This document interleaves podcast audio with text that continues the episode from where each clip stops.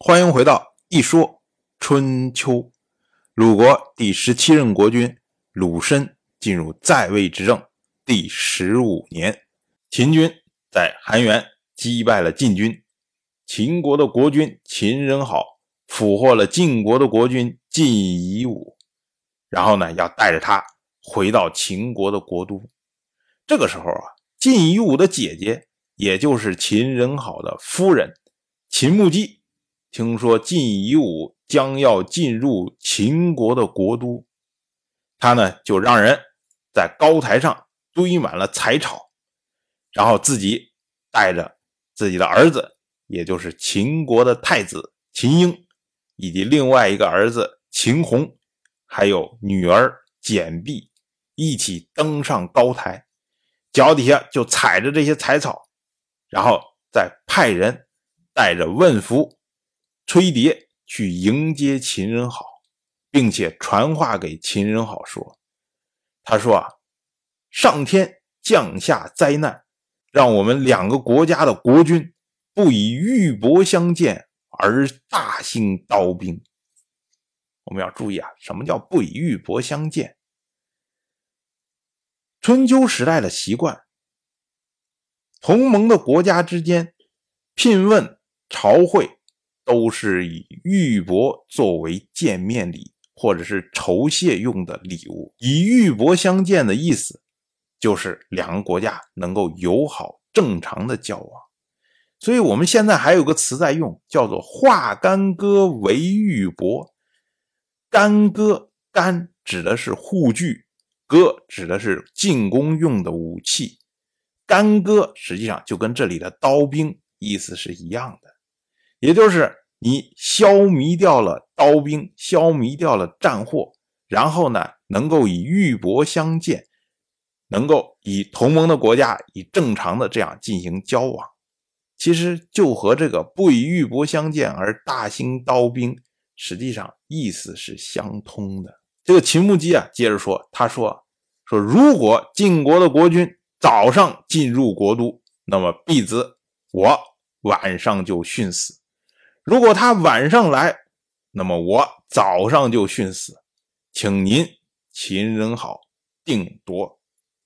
我们说啊，秦穆姬他让人给秦人好送去问符和吹笛，这都是当时的丧服。他站在高台上面，脚底下踩着柴薪，意思就是说，不听我的话，我就自焚。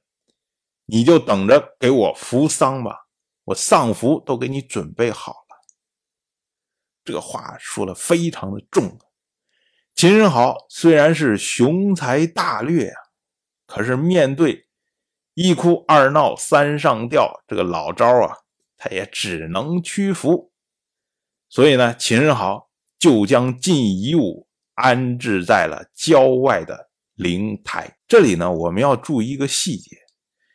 秦穆姬不让晋夷吾入城，却没有说饶恕晋夷吾的性命。这个听起来好像很奇怪啊！难道晋夷吾的性命不重要吗？如果秦人好说：“哎，你不让我入都城，那我就不入呗，我就外面把他杀掉，不就完了吗？”哎，我们要注意这里，依照春秋时代的惯例。战胜回国要行引致之礼，这个我们之前讲过。所谓引致之礼呢，就是向祖庙献俘，然后大宴群臣，封赏授勋，哎，类似像这套东西。俘获晋国的国君呢，这个是不世之功啊。所以秦人好非常希望赶快入国都，向主庙献俘，这可以显示自己的功勋呢。而秦国的这些大夫们也都希望赶快入国行引之之礼，可以接受封赏。可是呢，晋夷吾一旦入国，一旦行引之之礼，一旦献俘，那么晋夷吾作为俘虏的这个事实就会被公之于众。所谓士可杀不可辱啊，这个不只是对于。晋国的羞辱，对于晋夷吾来说也是极大的羞辱啊！就算说，哎，秦始皇说，哎，我献俘完了之后，我荣耀完了，然后我就把你放掉，你就回国好了。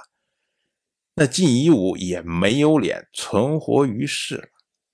可是翻过来说呢，如果晋夷吾不入国都，不进行献俘，他虽然是被擒的，但是呢，就像秦始皇说的那样，也就是带他跑到西边，跑到秦国来逛几天，然后呢，史书就可以为他避讳，说他去秦国是狩猎，或者去秦国。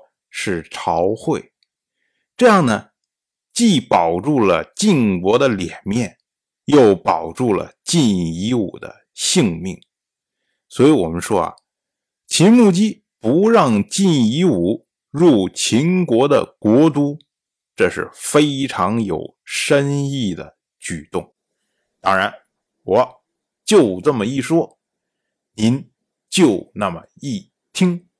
感谢您的。耐心陪伴。如果您对《一说春秋》这个节目感兴趣的话，请在微信中搜索公众号“一说春秋”，关注我。您不仅能得到《一说春秋》文字版的推送，还可以直接和我互动交流。我在那里等待您的真知灼见。